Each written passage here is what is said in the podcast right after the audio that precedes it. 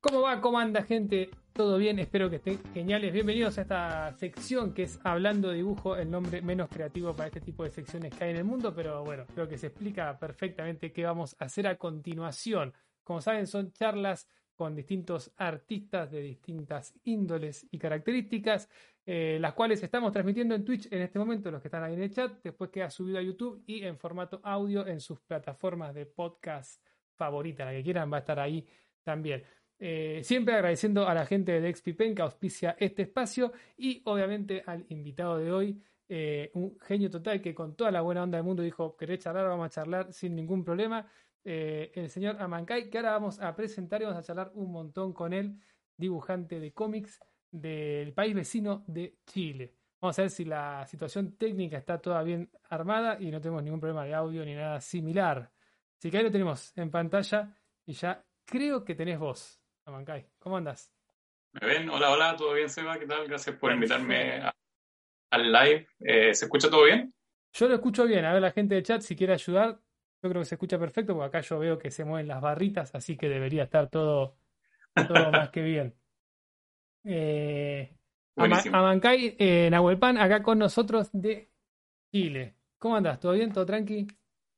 Todo bien, todo bien, todo tranquilo por acá. Eh, bueno, en pandemia como todo el resto del mundo encerrado, pero eh, en general, eh, al margen de eso, todo bien. Ya es parte, ya es parte de nuestra normalidad y nosotros los que estamos sentados dibujando todo el día, medio que lo sufrimos un poquitito menos que el resto. Sí, afortunadamente estuvimos entrenados, entrenamos toda nuestra vida para este momento de estar encerrados en la casa. Pero sí, igual, o sea, igual se echa de menos la libertad de, decidir cuándo quieres salir y, cuándo no, porque, bueno, acá en Temuco ahora mismo estamos en cuarentena. Eh, entonces, eh, está bastante restringido el, el libre tránsito, eh, el tema de, bueno, los fines de semana. Yo, acá en Temuco llevamos ya no sé cuántos meses de que los fines de semana no se puede hacer nada. Claro. Y en la semana hemos ido variando de de una fase en que permiten abrir cosas y después cierran de nuevo todo y después vuelven a abrir y después vuelven a cerrar. Pero ya ha sido constante que los fines de semana han, estado así, pero en cuarentena eh, hace ya unos cuantos meses, entonces igual se echa de menos un poco eh, salir libremente y no, sí, sí, sí, tener que depender de, un permiso o algo. El contacto humano, claro. Acá estamos un poquito más tranqui, pero yo creo que va a durar poco. Están muy confiados y va a explotar. Pero bueno, esperemos que no. Esperemos me confunda y que salgamos todos victoriosos. Y ojalá, ojalá, porque acá igual acá en Chile estaban bastante tranquilos y confiados. En las vacaciones la gente salió y todo lo demás, y ahora ya en marzo se disparó y, de nuevo estamos confinados a, las cuarentenas. Así que ojalá que, bueno, ahora con el tema de las vacunas y todo eso empiece a, tranquilizarse un poco más el tema. Esperemos que sí, esperemos que sí. Viene, viene de a poco lento acá en Latinoamérica, pero viene, que ya es importante. Eh, bueno, te, tengo unas preguntas anotadas. Obviamente, como te dije por el chat de donde hablamos, es, esto es libre, podemos charlar de lo que querramos, obviamente, relacionado al cómic, para no irnos para cualquier lado, pero no es una entrevista, no sé entrevistar, no soy entrevistador, soy, soy dibujante igual que vos, eh, con un poco menos de experiencia, arranqué un poco más tarde, pero de charla entre dibujantes. Te quería preguntar, acá en Argentina, porque sé que arrancaste con laburando allá en Chile hace unos años, eh, y no tengo idea cómo es la industria del cómic en Chile. Acá en Argentina es país muy linda, es hermosa, pero es 100% a pulmón. O sea, acá no se ve un mango, es todo pagando nosotros para que salgan los cómics. ¿Cómo es eso en Chile? ¿Hay algo? Acá, acá, acá es el mismo pulmón que se respira, que se usa para respirar. Eh, básicamente es una industria que ahora recientemente en los últimos años ha empezado a, ha vuelto a surgir con, con, bastante más fuerza que, que, antes. Eh, hay un montón, una gran cantidad de, editoriales eh, o gente que se ha atrevido con editoriales para publicar y sacar material de autores locales, entonces eso ha servido mucho para eh, empezar a, a, volver a poner eh, el, el cómic y, y, los realizadores chilenos en, en, la vitrina para, para, que el resto de la gente pueda, pueda ver lo que están haciendo, porque por mucho tiempo, bueno, ha sido como, como un una montaña rusa, han habido eh, eh, épocas o, determinados momentos eh, o periodos donde, donde ha sido bastante saludable el, el cómic nacional, después baja de nuevo, desaparece, después vuelve. y ahora está en un punto donde está empezando de nuevo a subir con, con, con, buena calidad, tanto de, de la impresión como del arte mismo y, de lo que se escribe. Eh, pero al margen de eso, siempre sigue siendo una industria que si en Argentina es difícil, aquí es aún más, porque Argentina ya tiene un, una, una, historia mucho mayor y más sólida de, de, de, cómic argentino que ha trascendido las fronteras, no solo sudamericanas, sino que europea y todo lo demás.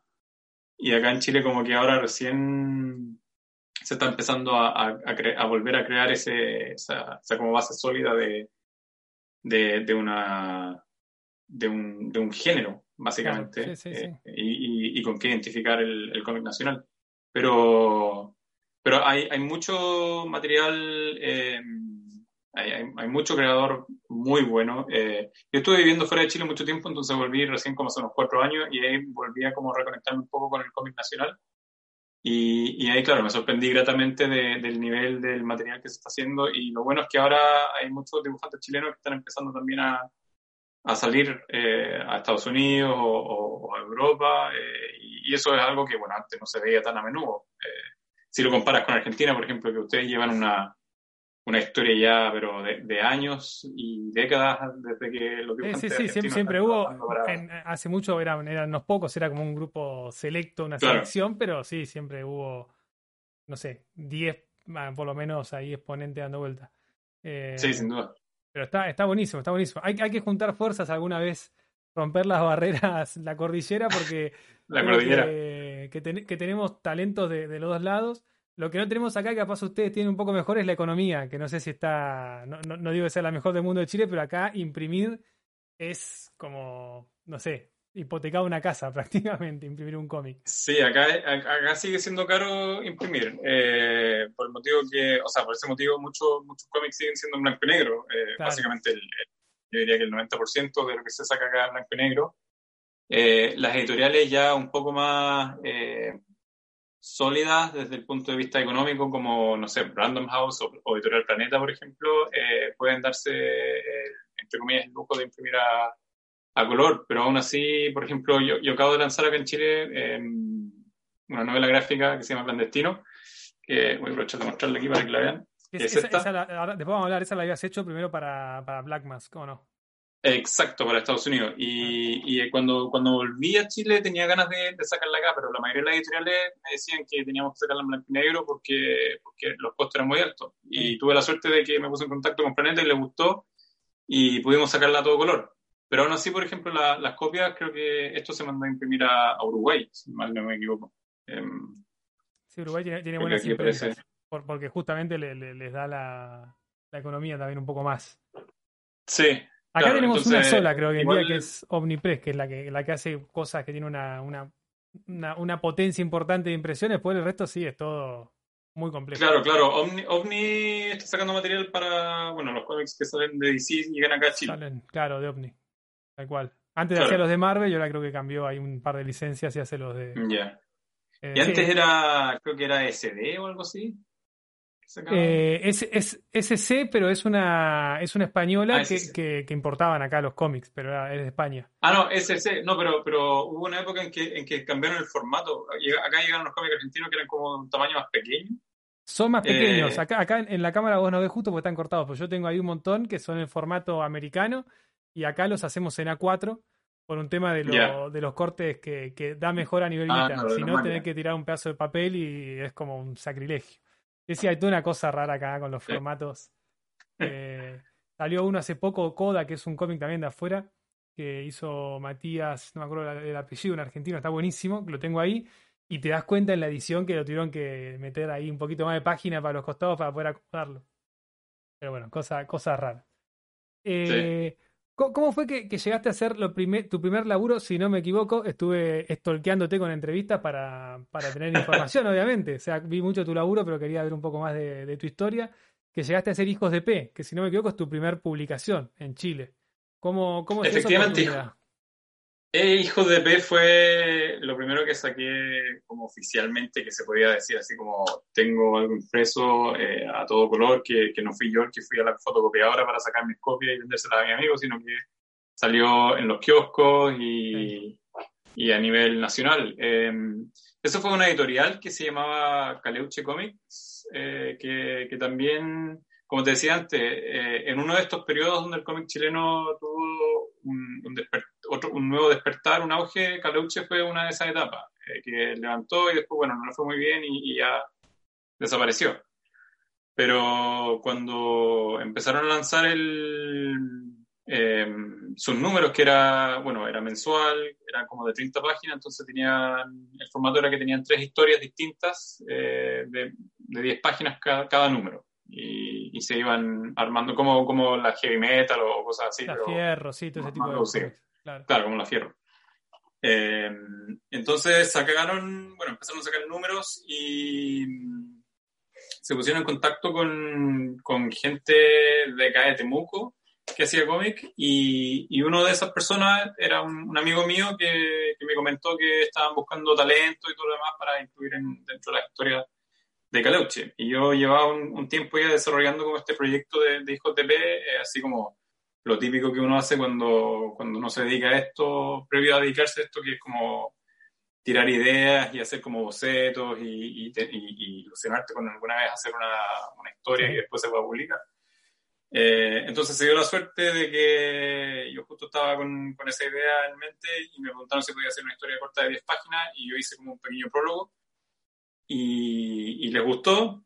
Entonces eh, me preguntaron si me interesaría sacar como un número especial de Hijos de P porque se escapaba un poco por la temática, que era un poco más, entre comillas, adulta, eh, del enfoque que le estaban dando a la revista, que era como más familiar. Eh, más amigable para los niños, todo lo demás, Hijo de B eh, es básicamente de, de, pandillas y... Sí, sí, ya el nombre da, da a entender a, claro. que, a que pasa algo. Entonces, claro, con el puro nombre ya, ya como que descuadrar un poco. Así es que lanzamos un, un, número especial que fue como el número uno, que fue la primera historia, porque eran como seis historias. En, en, en, en, un principio el plan era que fuesen seis números y cada número iba a contar una historia para después esa, toda esa historia iban a entrelazarse sí. al final. Eh, lanzamos el primer número, eh, después el segundo número eh, venía como parte del, de la numeración de Caleuche Comic y después el tercer número salió dividido entre distintos capítulos de Caleuche.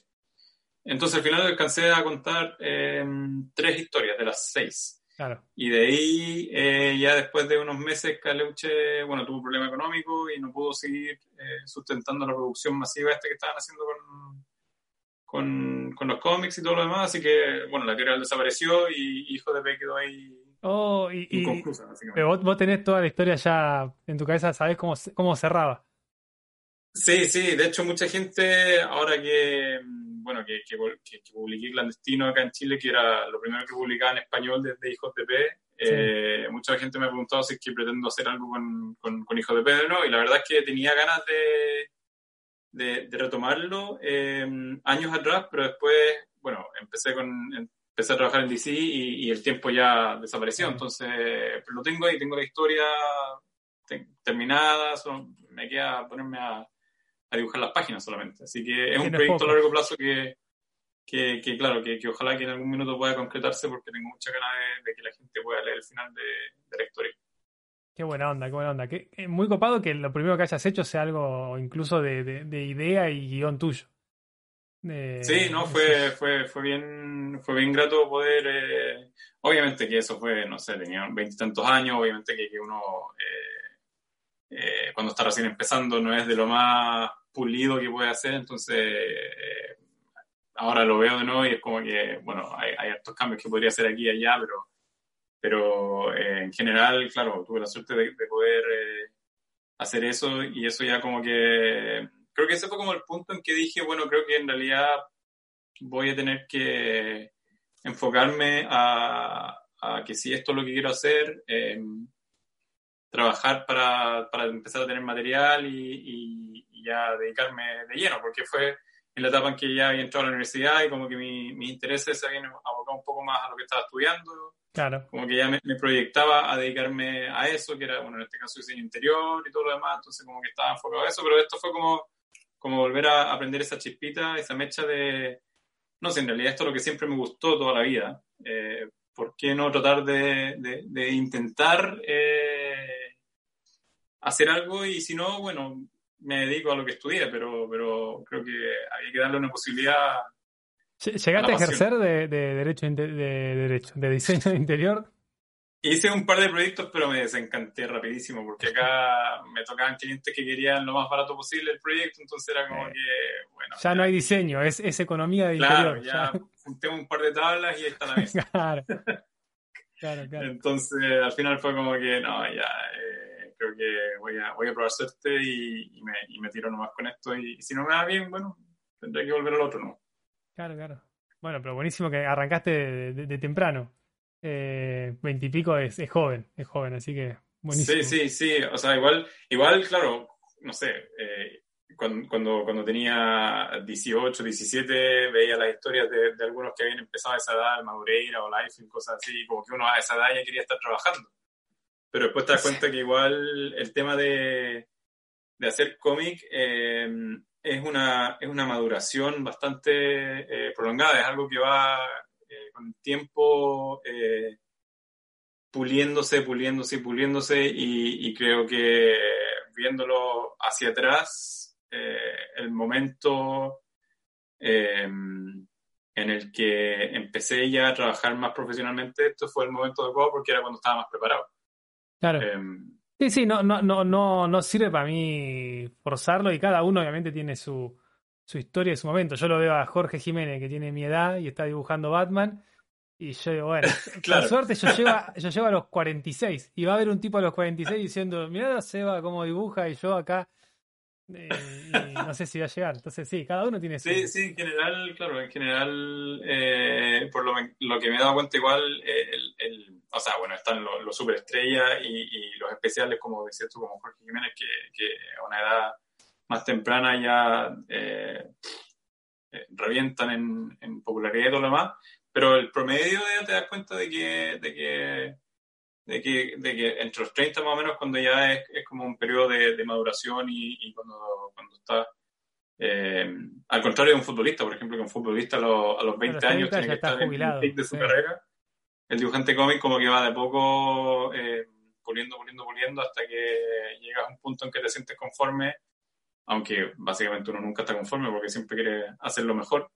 Eh, pero llega un punto en que eh, el nivel del trabajo que produce es un trabajo que te da la confianza y, que básicamente estás haciendo bien la pega o el trabajo. Claro, sí, totalmente. Eh, ¿cómo, fue que, que empezaste a laburar para afuera? Te fuiste a Canadá, tengo entendido. Vos corregime si tiro fruta, ¿eh? Eh, sí, em, bueno, para lo que pasaste de trabajar en Chile a decir, bueno, quiero trabajar para afuera? ¿Y qué, hiciste y qué te recomendaron? ¿Quién te enseñó? ¿Quién te dijo qué hacer? ¿No te lo dijo nadie? ¿Te mandaste solo? Toda, toda, la data eh, que nos puedas compartir. Sí, sin duda, sin duda. Eh, bueno, yo nací en Canadá. mis papás son chilenos, volvieron en los 90 y, y, estudié acá y todo lo demás. Y, y bueno, el colegio, la universidad, y, siempre tenía como ese bichito de querer volver aunque sea para, para vivir un poco más allá y, y, quizá, em, no sé, eh, vivir lo que no pude vivir de pequeño y, vivirlo ya más de grande. ¿Te, fuiste para, eh, para qué decir? ¿Te fuiste para Chile muy, eras muy chico o llegaste a vivir allá unos años? Llegué a Chile a los seis años. Ah, bueno, ok, ya, ya tenías un, recuerdo de Canadá. Claro, claro, ya, ya lo tenía como más consciente y, y era como, como más, como que tenía imágenes más, más claras, más que, a, no sé, un año, dos años de, de... Entonces, claro, tenía una, una, visión que, que, era una visión obviamente marcada por la infancia, eh, era todo bueno, entonces tenía como esa, ese buen recuerdo de, de, ese lugar. Eh, entonces, y coincidió con lo que te decía antes, que estaba súper desencantado con, con, con, el tema de, de, diseño. Había terminado la carrera, eh, pero quería eh, quería, quería como explorar otra faceta. Y, y, acá en Chile hay una cosa que, bueno, en Argentina creo que también lo hacen, que se llaman los work and travel, que la gente como que va a, a trabajar en los centros de esquí por una temporada mientras está estudiando. Entonces yo ahí tomé, eh, hice uno de esos y fui a trabajar a un centro de esquí que quedaba cerca de, de New York tuve la, la, temporada de invierno y obviamente que eso lo hice planificando para al final de la temporada ir a la convención, que en esa época se hacía en febrero. Em, la Comic Con, la de Nueva York. La, New York Comic Con, claro. Eh, en invierno, ahí con, la nieve y todo lo demás.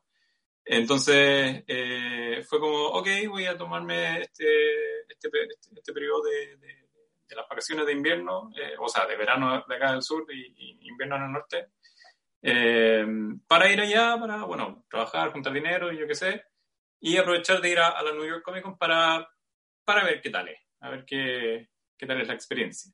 Obviamente acá, estando en, Sudamérica, uno no ha ido nunca a una, convención de ese estilo, entonces en cuanto entré fue como dices tú, así me voló la cabeza.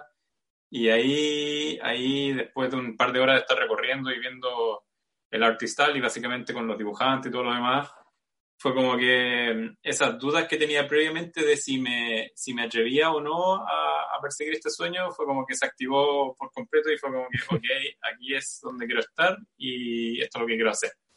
Entonces cuando volví a Chile, junté dinero y, y bueno, obviamente que lo, que lo que estaba más cercano para mí era volverme a Canadá por, por el hecho de, de, la facilidad de la nacionalidad y todo lo demás, entonces no tenía que tener, hacer mucho trámite.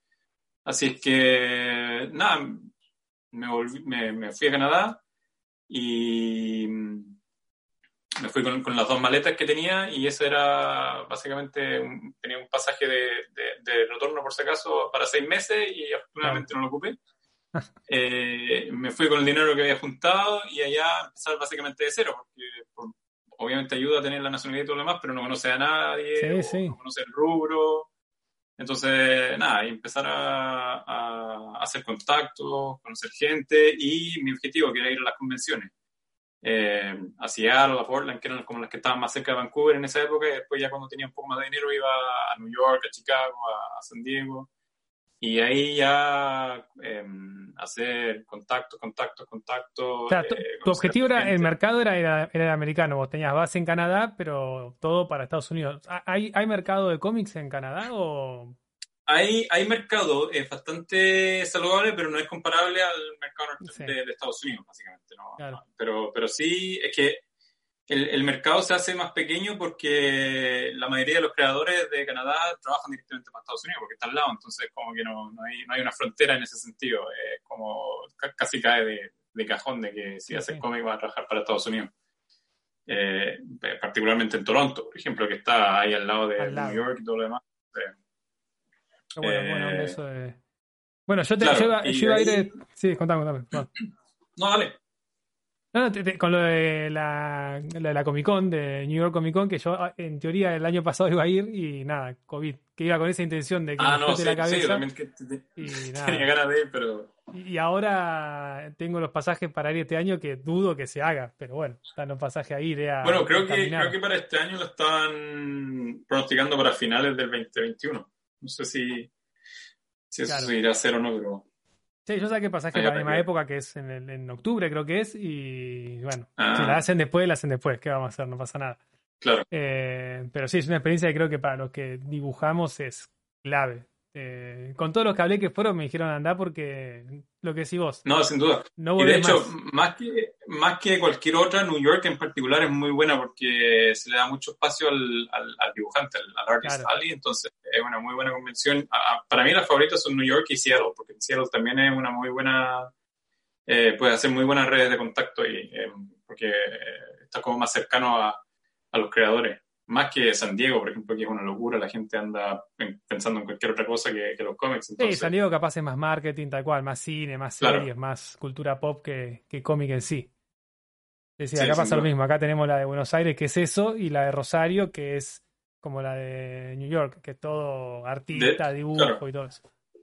De hecho, el año pasado yo tenía pensado ir a la, a la Crack Bang Boom, pero bueno, por los COVID tampoco pude, pude ir, tenía muchas ganas de ir porque hace tiempo que, estoy con las ganas de, ir a Rosario.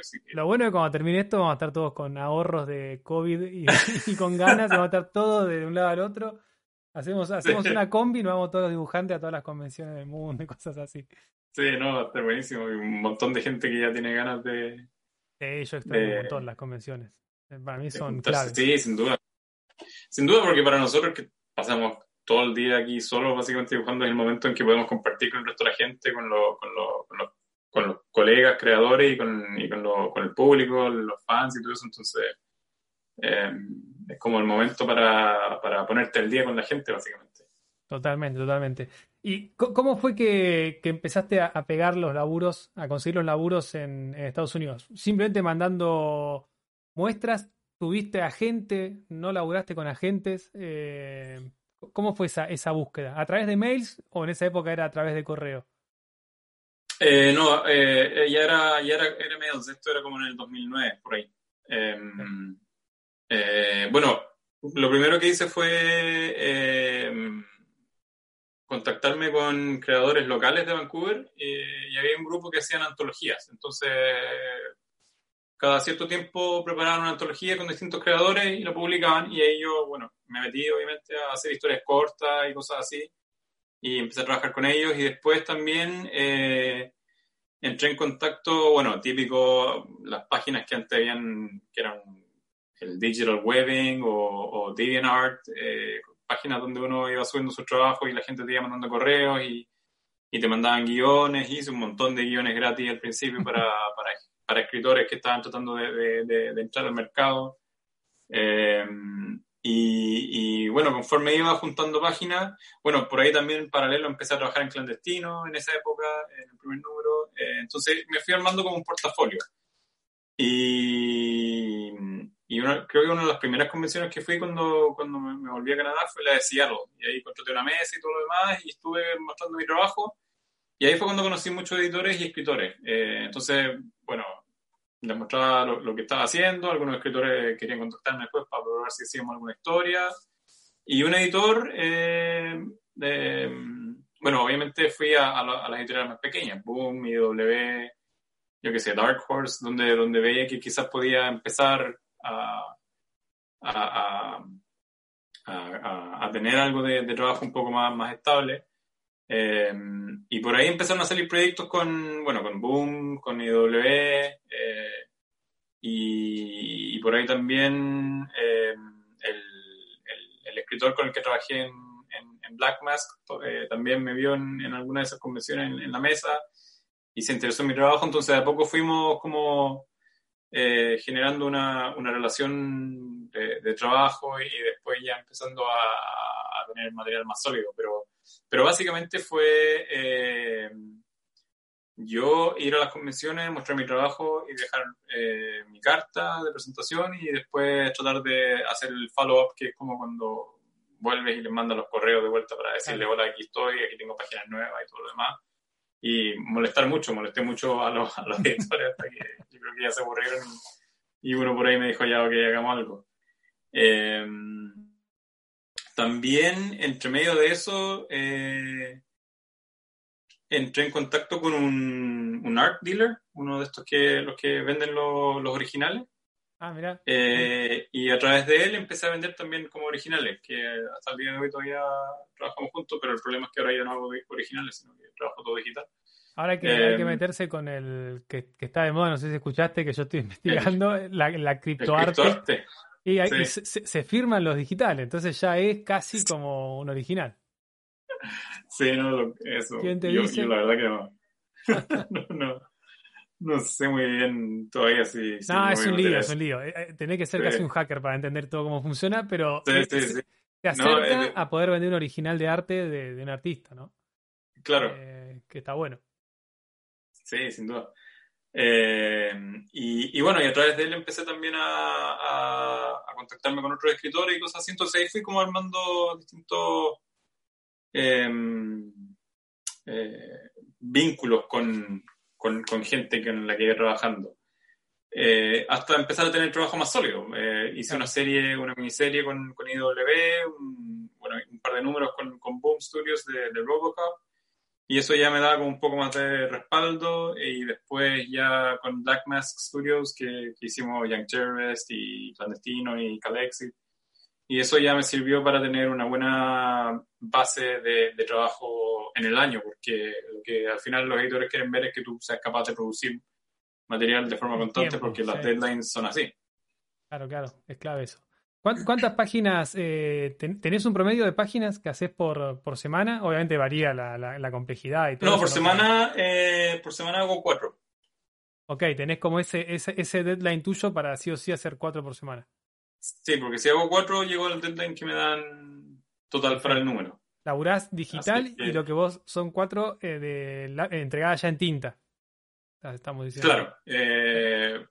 Eh, como hago todo, el, lápiz y la tinta, básicamente las cuatro son las cuatro páginas terminadas. Impecable. está, está buenísimo. Es una bocha de laburo, pero bueno, el trabajo es lo que haces.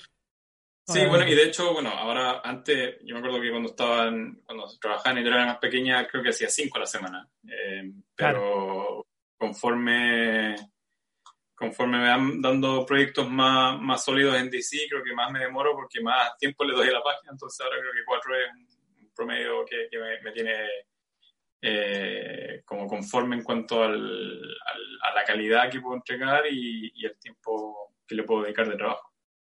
Bien, bien. Me interesa, me interesa el, mundillo clandestino, igual que, Hijos de P, que es una producción 100% tuya. ¿Cómo, cómo te, te organizás como creador eh, integral de cómic? ¿Sos de escribir guion? ¿Tenés un guion más o menos y después vas haciendo con las páginas? Eh, ¿cómo, manejas eso a nivel creativo y organizativo? Que es algo que creo que a todos nos interesa. Yo soy medio malo con el tema de, de crear historias. Tengo, como decís vos, como todo dibujante, dos o tres en la cabeza. Empecé dos, pero nunca avancé mucho. Eh, y creo que lo que a mí me pasa es que me cuesta mucho organizarme, más que nada con el tema guion. Yo esa parte es la que digo, tengo una idea que creo que está buena, pero no sé cómo hacer guion. Digo, oh, ¿qué embole esto? ¿Cómo, ¿Cómo manejas vos eso? Mira, yo antes de Hijos de P también era así. Tenía, eh, creo no sé cuántas historias habré empezado, que dibujé cuatro páginas y quedaron botadas porque después venía otra idea que quería dibujar y la que crees que es mejor que la otra, sí. claro. Entonces, como, no sé, como los, perritos recién nacidos que ven una cosa, se distraen, van para allá, después ven otra y se distraen y van para allá. También era, no sé cuántas páginas habré hecho de, proyectos que era como, oh, esto va a ser fenomenal, me va a quedar buenísimo. Después, oh, esta idea se me ocurrió, chao con ese proyecto, voy a hacer este otro. Hasta que Hijo de P como que me dio ese, ese como eh, me obligó a tener que avanzar en la historia porque estaba siendo publicado. Yo creo que esa es otra cosa que cuando, cuando no está siendo publicado, como que tienes, entre comillas, esa libertad de que, bueno, si nadie lo vio, nadie lo ha visto y nadie lo va a ver, ¿cuál es el problema de que empiece a hacer otra cosa y que esto quede ahí votado? Em, entonces con Hijo de B como que adquirí esa, esa, esa, esa disciplina de, de empezar una historia y terminarla. Em, desafortunadamente no se pudo terminar por, porque, bueno, la historia que te conté recién. la economía, sí. Em, claro. Y entonces, después de eso, bueno, pasó mucho tiempo en que empecé a trabajar con, con, escritores y cosas así, entonces no, no, estaba generando mi propio material. Pero Clandestino era una historia que venía germinando hace mucho tiempo eh, visualmente. Y mm, cuando me volví a Canadá, eh, no empecé a trabajar directamente en cómics porque, como te decía antes, tenía que básicamente partir de cero y empezar a conocer este nuevo mundo. Así que tenía como trabajos temporales. Trabajaba en una cosa que es Home Depot, que venden como materiales de construcción y, todo eso.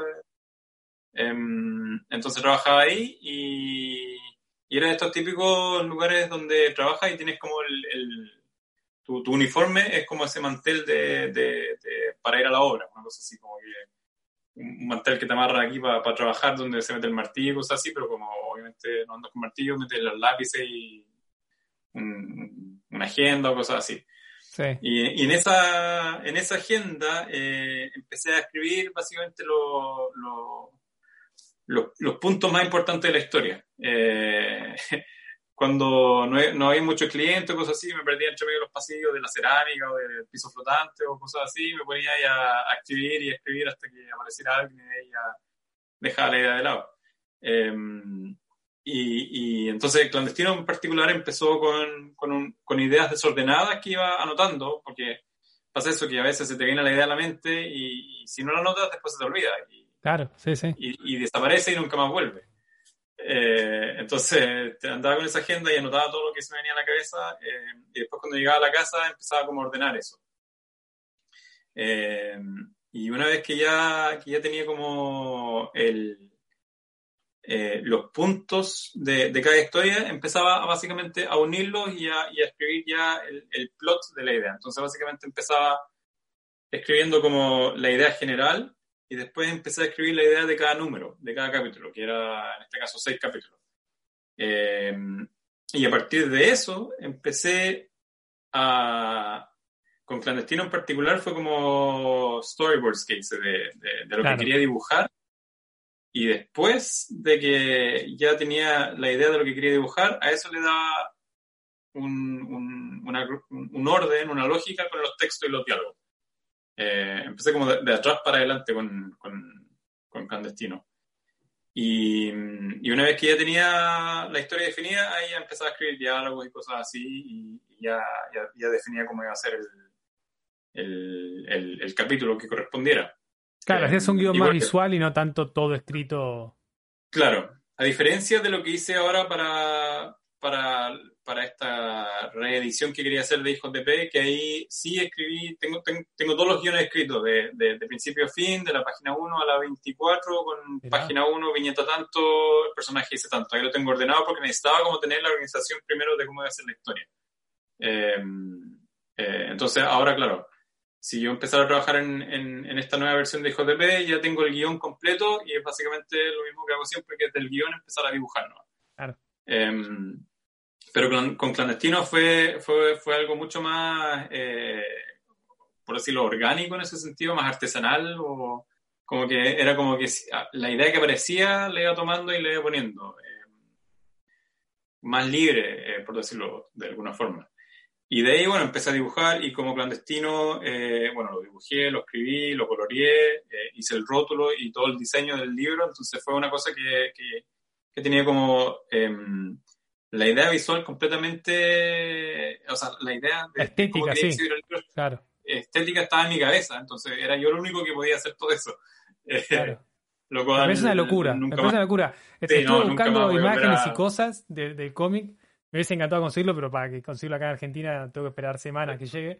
Y me parece una locura eh, eso, que una persona haga, todo eso. ¿Cuánto te llevó a hacerlo? ¿Cuánto tiempo estuviste con ese, ese proyecto? Mira, como clandestino fue un proyecto que empecé a trabajar así como de forma paralela eh, a los otros trabajos que tenía, que eran los que pagaban la renta y todo el resto de las cosas. Eh, los primeros tres capítulos me demoré un año por cada capítulo.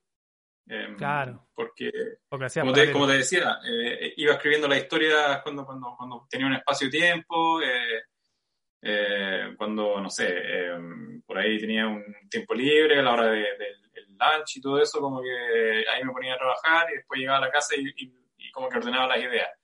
Em, y después cuando ya no trabajaba más en, en, en, The Home Depot y empecé a trabajar más como en cómic, obviamente tenía que dedicarle más tiempo a lo que me estaba pagando la gente que hiciera, eh, más que este proyecto que tenía como en, paralelo. Y, y, por ahí fue cuando empecé a trabajar con, con Black Mask y cuando a ellos les interesó la obra eh, para publicarla, ahí ya los, los, los, segundos, o sea, la segunda parte, que eran los últimos tres capítulos, ya fueron más rápidos porque tenía ya ese como, entre comillas, deadline de que tenía que tener esto listo para publicarlo. Sí, que se, em, combinó de que era un proyecto personal con lo que era ya un trabajo.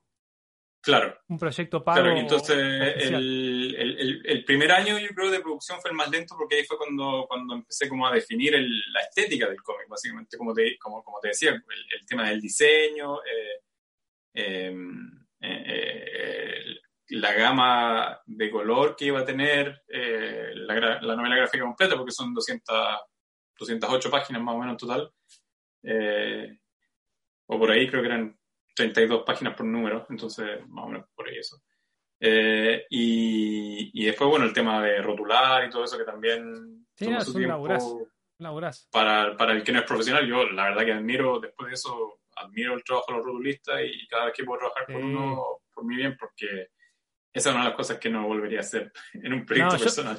Yo, hice un cómic ahora de, de, 100 páginas independiente. Yo estoy haciendo todas cosas independientes. Todavía no, no laburo con, con editoriales eh, ni pequeña, ni mediana, ni grande. Eh, y también, obviamente, me dijo rotulato vos, eh, tanto en inglés como en español, y te volvés loco. Es un laburazo. Sí, no, sin duda. Y no tiene nada que ver con el dibujo. vos decís, no quiero hacer esto, quiero estar dibujando. Claro, claro. Em, y, y, es algo que, que bueno, que, que, sobre la marcha iba aprendiendo. Si de hecho, los rótulos lo hice en Photoshop y tampoco sabía usar InDesign o alguna cosa así para, para rotular, entonces era todo bastante artesanal. claro, yo hago todo en Clip Studio, que no sé si es lo mejor para entregárselo, pero el cliente quedó contento y Clip Studio para mí es sé que vos también lo usás, es una herramienta increíble Para, para todo lo que No, yo, yo cada vez que puedo lo recomiendo. Sí, sí, en, mi canal somos fanáticos, somos fanáticos de, de estudio todo lo que están acá. Acá pone en el chat, pone Mati Martín Saucedo, me, llega a fin de mezcla al destino. Bien, ya tenemos un, Buenísimo. una compra hecha. Bien. eh, escúchame, que, quería, quería que nos cuentes un poco, que me pareció muy interesante, que escuché muy por arriba en una de las entrevistas, el tema de cómo llegaste a DC, que, que te anotaste en, una, en un llamado que hacen ellos, no, no sé bien cómo se le, se dice en inglés, un call, no sé cómo le dicen, cuando llaman a artistas. Eh, y te presentaste y fuiste a, después a una especie de workshop y que, estaba Jim Lee incluso. E, escuché ese dijo, dije, tengo que preguntarle y quiero que me cuente de esto porque me parece extremadamente interesante y, y medio como una película, fuera de, lo normal, tener a Jim Lee al lado y decir qué haces, cómo andás, todo bien.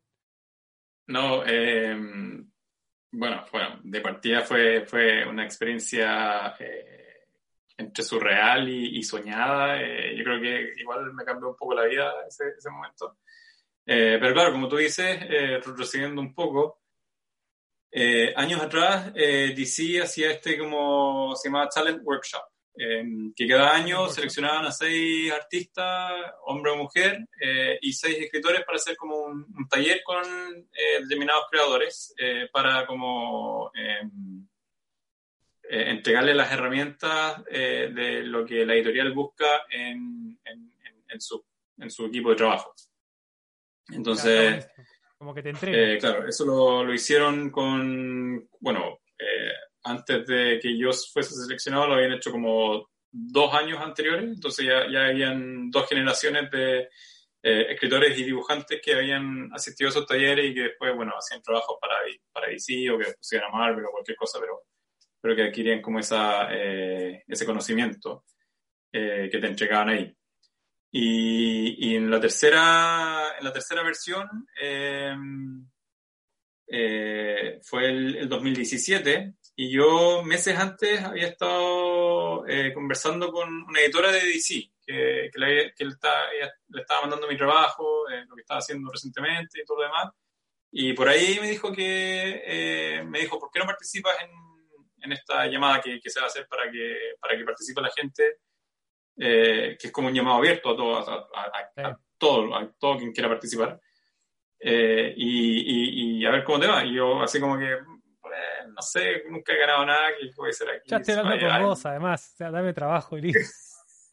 claro, hay millones de, de, personas que quizás son más capaces que yo, para que voy a perder el tiempo. Y como que me insistió, me dijo, no, pero dale, prueba. Y yo, bueno, ok.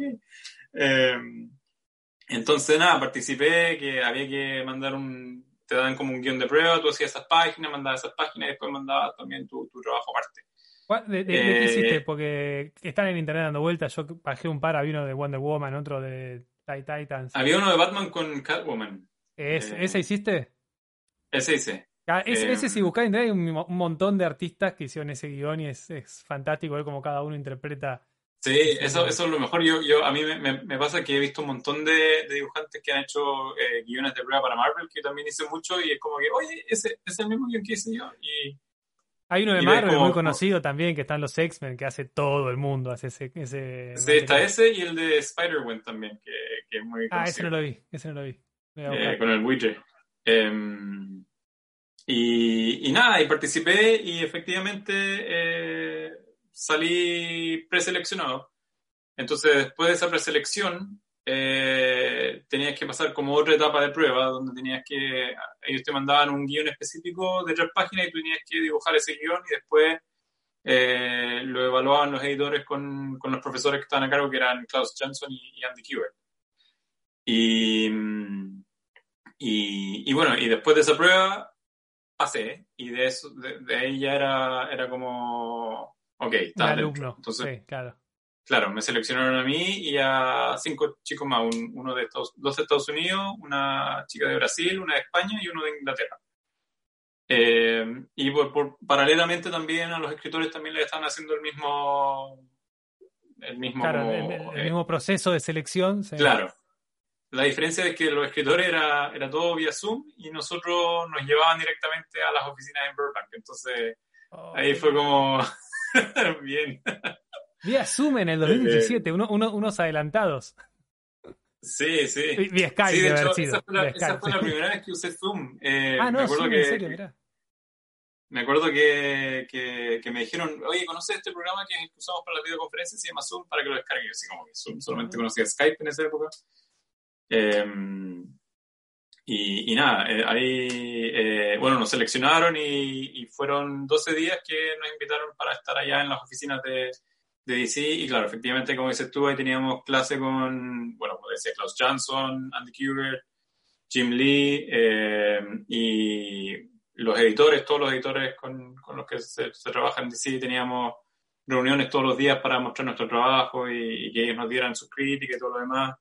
El Departamento de Recursos Humanos también nos da como una charla de, de cómo se maneja el, el tema de, o, o, o, o, más que, el, bueno, Recursos Humanos nos daban como tips de cómo manejar el tema financiero como freelancer y todo lo demás. Eh, bien, bien, bastante completo, así como para... ¿Y el arte todo tradicional o hacías algo digital? Sí, todo tradicional, todo tradicional, porque estábamos con, con los tradicionalistas más tradicionalistas que pueden haber, claro. que son Andy Kubert, sí, sí, sí, sí por eso preguntaba. Eh, de hecho, cuando veían mi, mi trabajo o el de otros eh, colegas que también trabajaban en, en, digital, era como que, pero podría hacer esto a lápiz, así como... pero sí, no, y, y, claro, ellos ahí dando su, sus charlas de, de, composición, de narrativa, eh, de figura humana, en fin, un montón de cosas que, que, obviamente que tú a esa altura dominas y manejas, pero, pero hay, hay detalles de los que no eres consciente y que ahí ellos te los hacen ver y después tú es como que, ah, claro, así como esto puede eh, resultar de mejor forma, como puede eh, impactar visualmente al, al lector, etc. Y, y nada, eh, fue realmente, como, como te decía antes, fue un, no sé, cada vez que volvíamos al hotel con, con, los chicos era como que en qué minuto va a aparecer la cámara y nos van a decir esto es una joda, eh, claro. ahora páguennos todo. eh, porque realmente estábamos así como... Encima, todo, no... ¿eso te lo, te lo, pagaban ellos, todo el viaje y todas las cosas? Claro, sí, todo pagado, todo pagado. O sea, no tenía sentido decir, acá tiene que haber algo raro. ¿no? ¿Por, qué, ¿Por, qué, me regalan sí, esto? Claro, hasta, hasta, el último día era como que, ok, ¿en qué minuto viene inmigración? Y nos dice... O me traen la cuenta, claro, ¿eh? tenés que pagar todo esto. Claro. sí. Y, y, nada, entonces realmente fue, como te decía antes, eso creo que es una experiencia que obviamente me, me, cambió la vida porque a partir de eso, bueno, los editores conocieron mejor mi trabajo y, y confiaron más en, en, lo que yo podía hacer y me empezaron a dar proyectos. Eh, y desde ahí que estoy ahora con, con DC, entonces eh, es eso de que miras para atrás y, y, y recuerdo todas las veces que, que que le pedía por favor a un editor si es que podía donarme un poco de su tiempo para revisar mis páginas si no le molestara mucho. Y ahora, claro, eh, ves que los editores respetan lo que haces porque, bueno, has podido demostrarles efectivamente que, que, que podías hacer lo que, lo que querías tratar de mostrarles años atrás. Claro, sí, y que a, lo, a los editores también eh, siempre yo creo que hay que entenderlos. A veces muchos dibujantes colegas se enojan eh, los tipos como, como vos, como yo, como cualquiera, de, de, como decís vos, de los miles de, de, dibujantes que hay, más hoy en día con internet, les debe llegar consultas y pedidos de, por favor, un toque, sí. revisa, no, no, tengo tiempo de revisar todo, sí, además estoy trabajando, o sea, eh, es difícil, yo creo que hay una cuota de suerte o de, o de esto que te pasó a vos, de que alguien te diga mandá y vos decir, oh, no sé, bueno, le voy a mandar. Y, yo, yo creo que, que claro, eh, como dices tú, yo, yo creo bastante en, en, en, en, eso de estar en el momento adecuado, en el lugar claro. adecuado. Eh, tuve la suerte de que conversé con, con la editora. Bueno, de hecho, ella era después una de las editoras que era parte de, de, de, de, de las editoras como que llevaban a cabo el, la organización del tema. Ah, Entonces, te metió ella, claro, hubo trampa ahí. Eh, eh, tuvo la, la, fortuna de que, claro, eh, le gustó mi trabajo a la persona correcta. Claro. Y porque eso lo antes con esa final, persona. Al final, el, el, arte es tan subjetivo que a un editor le puede gustar tu, tu, trabajo y el otro no. Entonces, eso es lo otro que tampoco claro. hay una. Lamentablemente en el cómic no hay ninguna fórmula eh, ni ningún secreto que se pueda seguir porque, porque es arte y el arte es subjetivo, entonces lo que a uno le gusta, al otro no, lo que uno cree que, puede resultar, el otro cree que quizás no. Y al final, claro, eh, eh, es de, tocar, tocar, tocar las puertas hasta que algunas se abran, sencillamente. Sí, sí, producir y mostrar e ir a convenciones, llevar, ser molesto, sí, no queda otra. Sí, eh, retiro lo dicho, creo que sí hay una fórmula y, una de las fórmulas más clave es lo que es tu producir material, producir, producir, trabajar, trabajar, porque la única forma de que la gente pueda ver lo que haces es que produzcan material y mientras más trabaja, mejor lo vas a hacer, más consciente vas a ser del, trabajo mismo que estás haciendo, que eso a veces es súper difícil para nosotros los dibujantes. Uno se, se, se, encierra tanto en la página que después es difícil verlo como en tercera persona, porque como que lo tienes visualmente eh, grabado en, la memoria, entonces como que no eres capaz de ver lo, lo bueno y lo malo, o, o, quizás alguna desproporción, alguna cosa. Y, y, bueno, eso es lo que uno al final termina aprendiendo sobre la marcha en el camino, porque cuando, cuando eres capaz de alejarte y decir, ok, creo que quizás esto debería ser mejor de otra forma, o, o esto debería ser así, eh, entra un poco en, en, en sincronía con, con, lo que después un editor quizás te pueda pedir.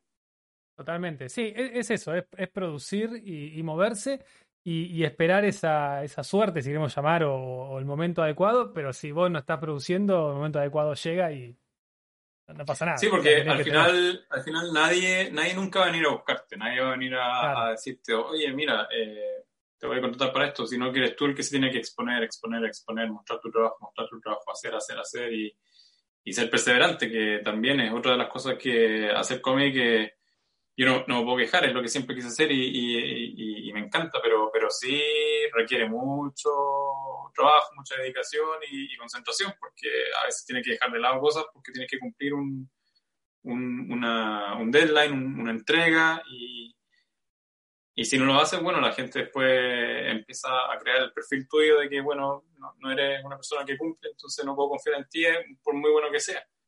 Esas eran las cosas que también nos contaron, nos decían, o sea, no nos contaron, sino que nos recalcaba mucho en, en ese workshop que en, en, en el, en, el cómic hay, hay, hay, tres puntos que son clave. Si tú tienes dos de esas cualidades, eh, ya tienes como mayores posibilidades, que son ser bueno, obviamente, para dibujar, eh, cumplir eh, en los plazos adecuados que corresponda y ser una persona con la que se puede trabajar, que no sea un pesado, un, un pedante, un insoportable, sí. Claro. Si tienes, si tienes dos de esas, ya tienes buenas chances de, de estar trabajando en esta industria. Eh, si tienes las tres, obviamente, mucho mejor, pero ya con, con dos de esas, ya diste un paso importante y puedes empezar a, a avanzar hacia algo más más sólido, más, con, más... Sí, que te tengan en cuenta, que, que, les interese trabajar con vos y que no seas un problema y que seas una solución que, al fin y al cabo, lo que ellos necesitan. claro, porque al final, si no eres bueno para el dibujo, pero les le solucionas el problema que tienen, en el momento que lo necesitan, ok, sirves para eso. Que tampoco es bueno encasillarse en eso, que era otra de las cosas que me decían, que no es bueno que te... No es bueno, hay que, hay, hay que aprender a decir que no, eh, porque si alguien te dice, oye, puedes hacerme esta no sé, necesito rellenar cinco páginas en, dos días, puedes hacerlo y después tú hacer un trabajo que te queda horrible, pero que hiciste, cumpliste con eso, ellos van a decir, ok, este es el tipo que sirve para rellenar, pero no te van a considerar como el tipo que puede hacer un número completo. Eh, bueno, en, streaming, de, streaming de dibujantes lo conoces, es un canal... Sí, sí, el de David de... La Fuente de, David de la Fuente. Sí. Eh, y contate, no me acuerdo el nombre porque tengo una memoria horrenda, de, de un dibujante que trabajó creo para Marvel o DC, y que el chabón salvaba las papas, era como, che, tenemos que meter esto, no llevamos a tiempo, hacenos. Eh, y el tipo lo hacía y era como, se sentía que le tenían que agradecer. Hasta que dejó de darle laburo y como que habló con los editores y le dijeron, no, es que no nos gusta lo que dibujás. Y el tipo decía, pero te lo estoy haciendo en una semana. ¿Cómo querés que quede bien? Eh, entonces, bueno, ahí está un poco lo que decís vos de, de, cuidarse también un poco con el perfil artístico que querés mostrar. Sí, sin duda, sin duda. y, y vuelve un poco a, lo que te hablaba antes del tema de, del rendimiento semanal. yo creo que eh, cada vez también eh, soy más consciente de eso y por eso quizás me muero más con las páginas, porque trato de que sean una página que después, bueno, me siento orgulloso de, de, mostrarlo, obviamente, pero que los editores vean de lo que uno es capaz de hacer en el tiempo que se le da. Em, Entonces, claro, son, son distintas cosas que hay que tener siempre en consideración, pero, pero como te decía, o sea, igual hay como una pequeña base de, de, de, cualidades que, que, es importante nutrir eh, en esta profesión y, y, después de eso ya te da una base para, para tratar de aspirar a, proyectos más importantes. Genial. Y, tu, pregunta corta, tu experiencia en, en, las editoriales más chicas, ponele de IDW, Boom Studio, todas esas, eh, ¿es, ¿es, la misma exigencia en tiempos? ¿Tenés que hacer cinco o cuatro páginas por semana o es un poco más tranquilo? Pues, por ejemplo, tengo entendido que la industria francesa son mucho más relajados con los tiempos.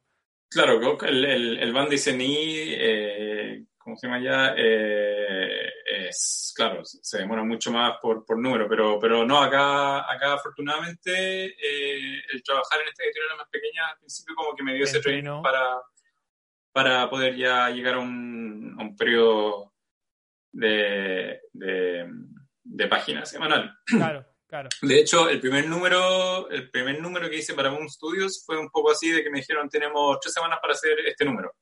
Y fue como que, uy, ¿cómo lo voy a hacer? Bueno, ok, no importa, lo hago igual. Porque estaba recién entrando, entonces era como que me tiro. Pero, pero claro, después a partir de eso ya, eh, si podía pedir un periodo, pedía que coincidiera con que pudiera hacer las cuatro páginas o cinco a la semana para poder eh, dedicarle un poco más de tiempo al, al, al trabajo. ¿Y sos de hacer el, layout completo del, del, del, issue o de la, del cómic que te toca? Eh, ¿Vas página entera la terminás, página entera terminás? ¿Cómo es tu metodología? Sé que hay no, hago, eh, hago el layout completo. Eh, por lo general me demoro dos días en, en hacer el, el, número completo, porque necesito tener, eh, necesito saber lo que va a pasar eh, más adelante, porque eso me da una idea para organizar la historia que voy haciendo. Entonces, por ejemplo, si, si sé que una determinada escena va a ocurrir en un determinado lugar físico, voy a ver cuántas veces esa escena o ese lugar va a aparecer y para saber cuánto detalle o no le pongo a, ese... Perfecto, buscar referencias que te hagan falta. Claro, porque, porque si, yo qué sé, si aparece, por poner un ejemplo, una moto en la página 1 y no hice el layout y después más adelante no sé cuántas veces va a aparecer, quizás me voy a, voy a dejar la vida metiéndole detalles a esa moto y después me doy cuenta de que esa misma moto va a repetirse un montón de veces y voy a tener que estar haciendo detalle por detalle otra vez. Claro. Entonces, para eso me sirven los layouts, para saber, ok, esta moto aparece tres veces, voy a dedicar lo que necesite para esas tres veces, si aparece diez veces, entonces quizás vamos a ser un poco más sencillo para que después, al, eh, a lo largo del, del número, no, no, no, se torne en, en, una complicación en dibujarla.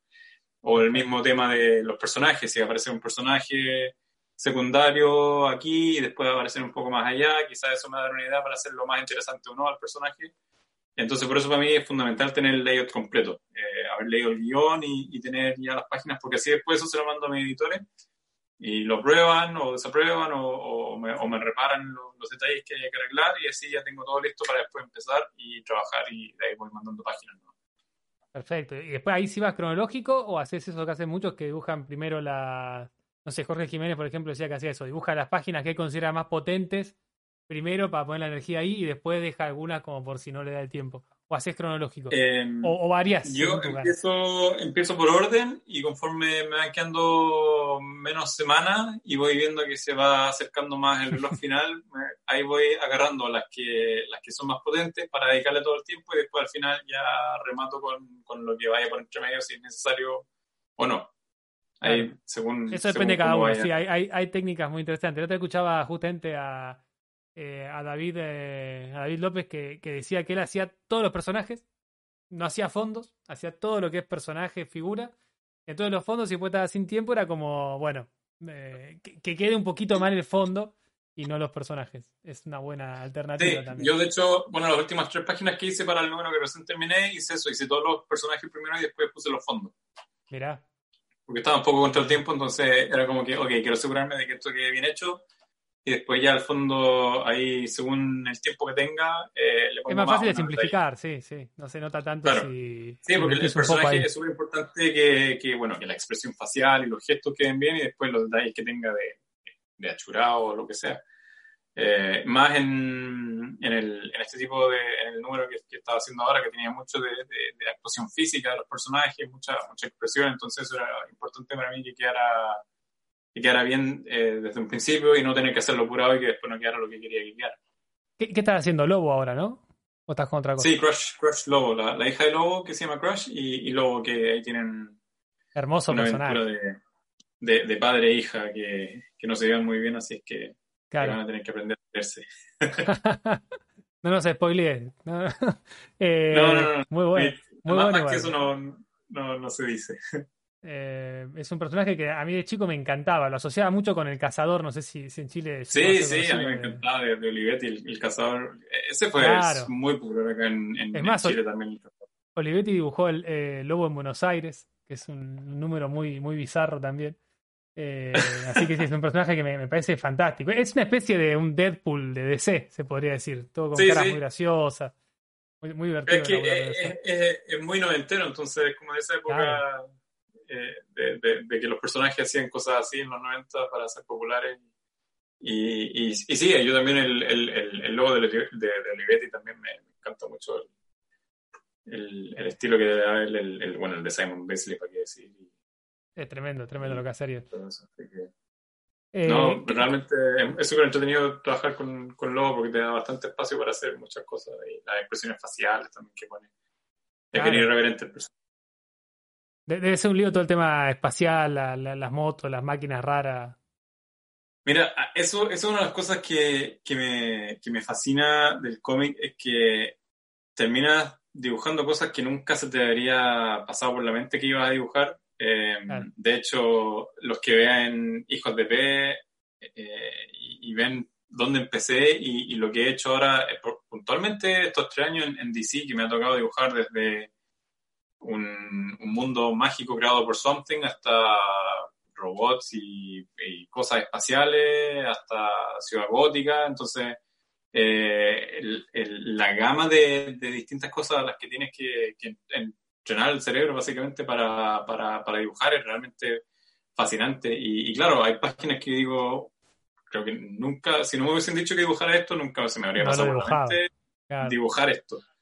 Eh, porque yo empecé mi, cuando hacía cómics, eh, cuando empecé básicamente así como más serio, eh, con, con Hijo de P, por ejemplo, clandestino, para mí, yo lo que quería era hacer siempre cómics tipo vértigo. Eh, Claro. tipo 100 balas, por ejemplo, como, como Eduardo Rizzo, así como sí.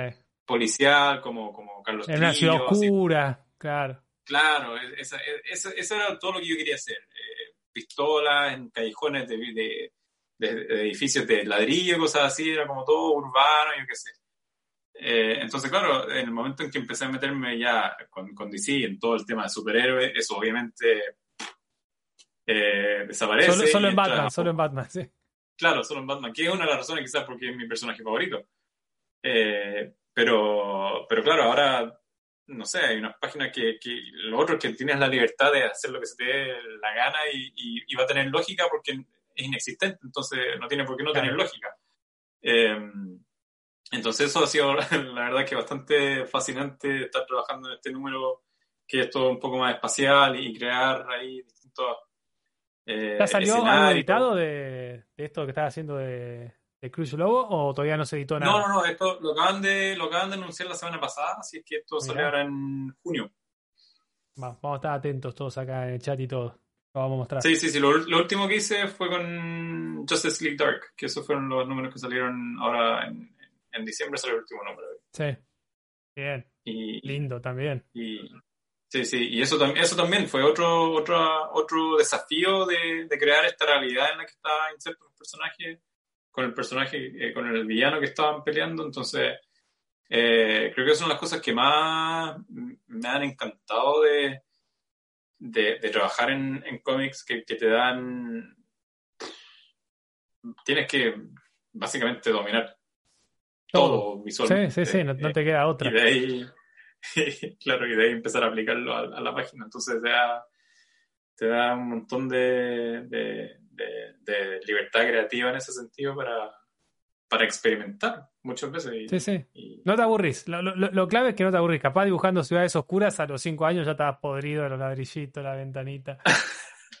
Lo bueno es que avanzan más rápido. Si, si es todo oscuro, tiras todo negro nomás y. Bueno, sí, sí, sí, sí. sí, sí.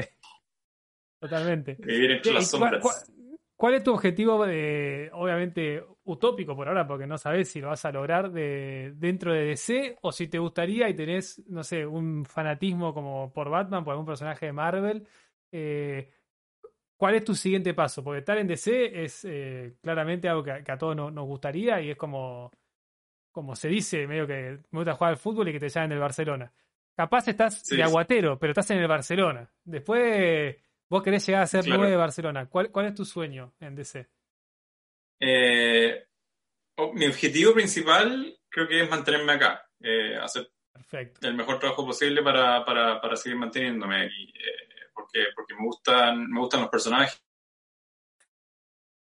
Ah, se cortó. Ah, el, universo. Eh, creo que, no sé, personajes que antes quizás no, no, me llamaban la atención, ahora los he aprendido a conocer y, me gustaría dibujarlos.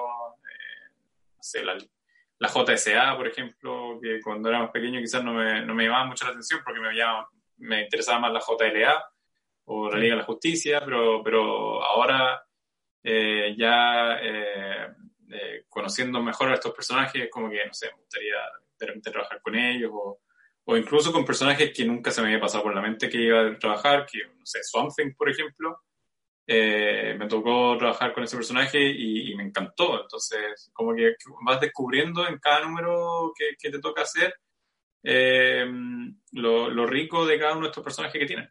Entonces, como objetivo, claro, yo creo que es eso, eh, mantenerme acá el mayor tiempo posible, y, tratar de seguir haciendo un trabajo que, bueno, a los editores les guste y después al, público, obviamente, que, son los que terminan levantando el dedo Decidiendo, sí. Claro. Y así como sueño, obviamente que yo creo que el sueño, que el, el de todos, eh, es ser un dibujante regular de Batman. Yo creo que eso es como la utopía, el sueño, pero... Vamos, vamos por vos, Jorge Jiménez. Vamos por vos. no, pero yo me quedo con Detective Comics. Ahí eh, ah, no... No, sé, no sé cómo se divide eso en, en Estados Unidos. Acá no llegan los tomos y... Eh, claro, claro. Allá sale Batman y Detective Comics por, por paralelo. Eh, ah, ok. Jorge está con Batman y vos, a vos te Detective Comics. Bueno, Jorge, tenés suerte. sí, sí. pero, pero, claro, eso, em, así como el, sueño, ¿no? Pero, pero creo que ahora mismo me enfoco más como en el objetivo, que es tratar de hacer un, buen trabajo para, para seguir manteniéndome aquí, porque al final, eh, al final esto es una carrera, es una maratón desde donde lo mires, porque antes corría la maratón para poder llegar a DC, ahora que entré a DC estoy corriendo la maratón para mantenerme aquí, porque obviamente la competencia está codo a codo con, con tipos que, que, has admirado toda tu vida y después los, que, los, nuevos talentos que van apareciendo, entonces al final igual tienes que estar eh, mirando de un lado hacia otro y, y, entonces claro, tienes que, que poner lo, mejor de, de, ti en ese sentido.